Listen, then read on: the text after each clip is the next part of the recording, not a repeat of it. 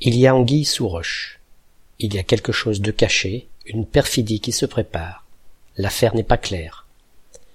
L'anguille est un charognard qui vit surtout la nuit, car elle n'aime pas la lumière. Dans la journée, elle a donc plutôt tendance à se cacher, et le dessous des rochers est incontestablement un bon endroit.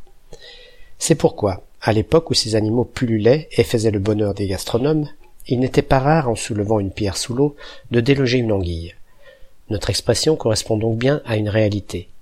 Mais c'est aussi une métaphore qui s'explique par d'autres voies. Selon Pierre Guiraud, lexicographe contemporain, dans l'élocution française, le sens de tromperie cachée viendrait du lien établi plus ou moins consciemment ou d'un jeu de mots entre l'anguille et les deux formes de l'ancien verbe guiller.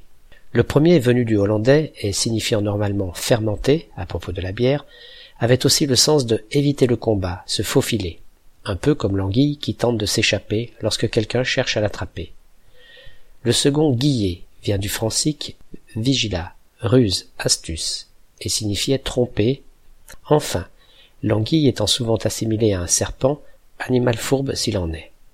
Voilà donc suffisamment d'ingrédients pour que notre pauvre anguille, qui ne demandait rien à personne, devienne ainsi le symbole de la perfidie, la tromperie, la fourberie,